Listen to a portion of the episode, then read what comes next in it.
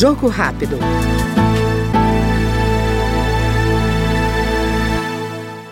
Biólogo e especialista em oceanografia, o deputado Fábio Barros, do PSB de Pernambuco, defende um amplo levantamento da situação da pesca e da pesca artesanal no Brasil. O parlamentar solicitou ao recém-recriado Ministério da Pesca que faça um raio-x da atividade, que gera milhares de empregos e renda país afora. Primeiro, fazer um levantamento das principais necessidades referentes à pesca artesanal em Pernambuco, já que no governo passado nós tivemos uma ausência muito grande da presença do governo federal junto às colônias de pescadores em todo o estado.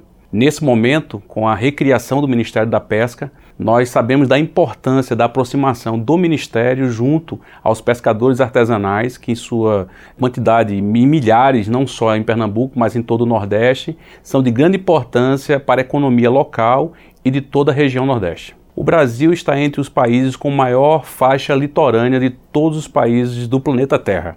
Só para a gente ter uma ideia, nós temos também a aquicultura e também a pesca nos rios em todo o Brasil não ter um Ministério da Pesca que é um atraso, seria uma, um verdadeiro desencontro à realidade brasileira, que exige não só o Ministério da Pesca, mas um Ministério que possa investir no pescador, tanto no pescador artesanal quanto na indústria da pesca. O Jogo Rápido acabou de ouvir o deputado Fábio Barros, do PSB pernambucano. Jogo Rápido.